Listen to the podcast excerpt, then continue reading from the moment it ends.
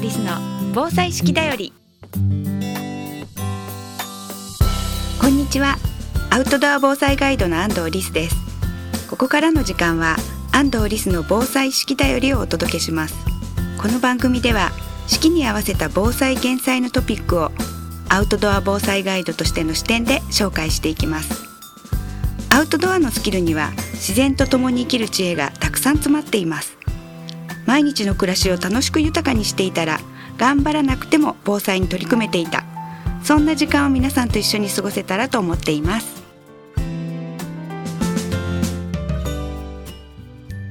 安藤リスの防災式だより。この番組は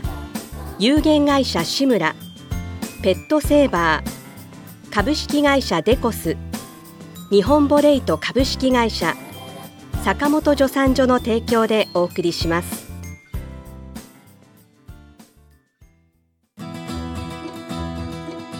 健康工房志村の古民家カフェムクカフェは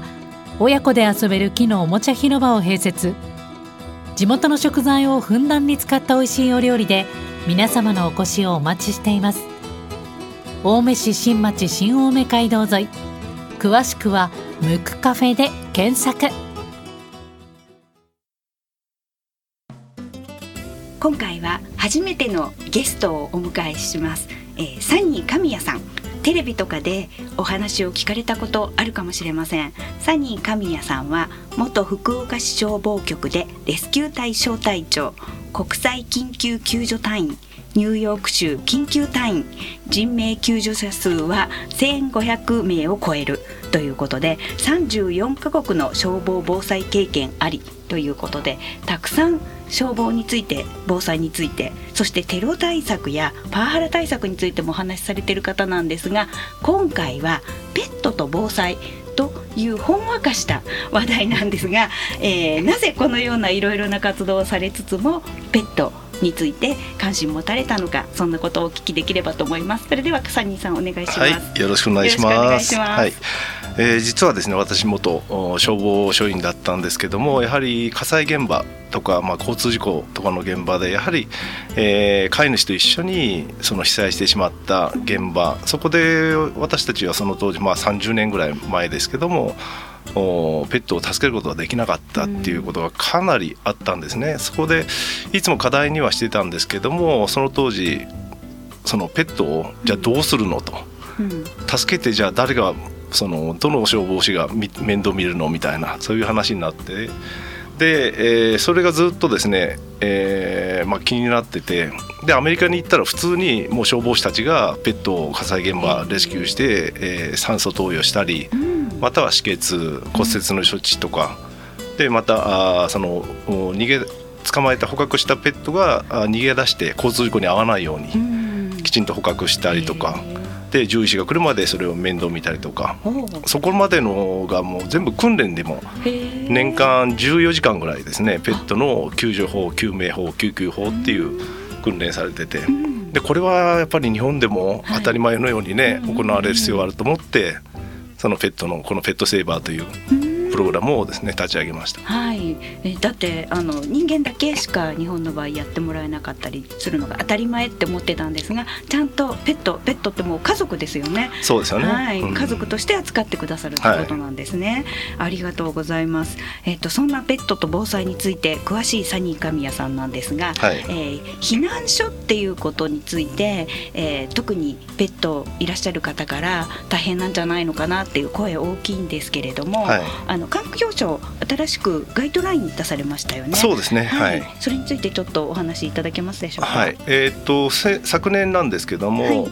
お災害あなたとペットは大丈夫というですね、はい、えー、人とペットの災害対策ガイドラインということで環境省が出したこれも PDF の資料で誰でもが、うん、あのダウンロードできますけども。はいこの内容ですねぜひあの全ての飼い主の方々に読んでほしいなって思う、っていうのはそのいかに、えー、避難所というところに行くまで準備がどういうふうな準備が具体的に必要なのか、またその判断、はい、そしてこれがまた水害と地震とか、その災害によってもその避難所が違ったりとか。違いますね、うん、でやはりそのペットを連れていくということはどうしても手が一つ開かなくなっちゃうので、そこで、えー、どういうふうな例えば最低限の準備をしたらいいのかなっていうことが、もうかなり詳しく載ってます。そうですね、うん、環境省のガイドラインぜひ見てほしいですね。はいはい、こちらにあの、えーと、同行避難とか、はい、同伴避難とか、はい、ちょっと聞き慣れない言葉があって、はい、同行避難って聞くと避難所の中まで入れるのかなと思ってる人も多いんですが、それはどう基本的にですねこれ市町村によっても違うんですね、うん、昨年の平成30年の7月豪雨の時に、はい、えー、総岡山県ですね、はい、えー、の総社市でありましたけども、うん、そこの判断では、まあ、倉敷市もそうですけども、はい、ペットのと飼い主が一緒に暮らせる同居でき同居避難できる避難所ができたんですね、保井田小学校っていうところですけども。だからだんだんそのニュースがやっぱり全国的に広がって、はい、今ではもう最最初からその指定避難所としてペット連れの方がその体育館の中でご自身たちで運営してそのペット避難所をまあ立ち上げて。そしてそこにはあペット用の避難グッズも支援とかも届いて、で獣医の巡回診療もあるというようなところがだんだんだんだん増えてきてますよね。でもまだ少数派でね、ほとんど、はい、えー、入り口にも入れないっていうのが同行避難そうですね。とお聞きしてますね。はい、はい、実際そのまあ避難所にチェックインするときに、はい結局まあ、動物を連れていくと動物アレルギーの人がいるかもしれませんと。ね。うん、はい、でも結局動物アレルギーの人がいるかもしれませんって言ってもその動物を飼ってらっしゃる方が圧倒的に多い、動物アレルギーの人の数とかですね、そういうのもその、まあ、はっきりとした統計ではないんですけども、実際避難所運営の訓練してみるとそういうことが分かって。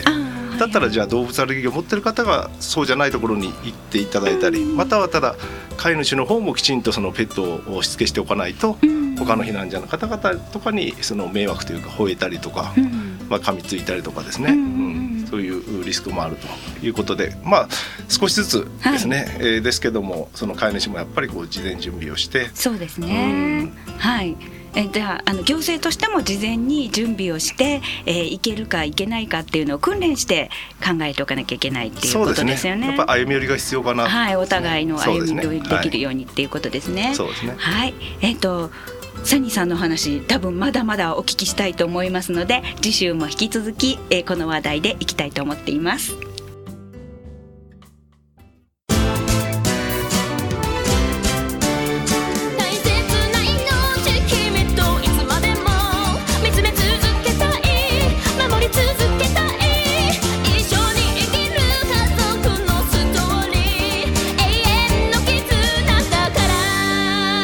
救急法ならペットセーバーズ。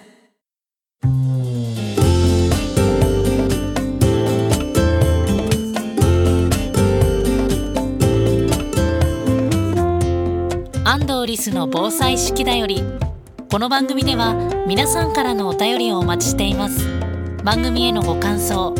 安藤リスさんへの質問お聞きの放送局までお寄せください。次回の放送もどうぞお楽しみに。安藤リスの防災式だよりこの番組は有限会社志村ペットセーバー株式会社デコス日本ボレイト株式会社坂本助産所の提供でお送りしました。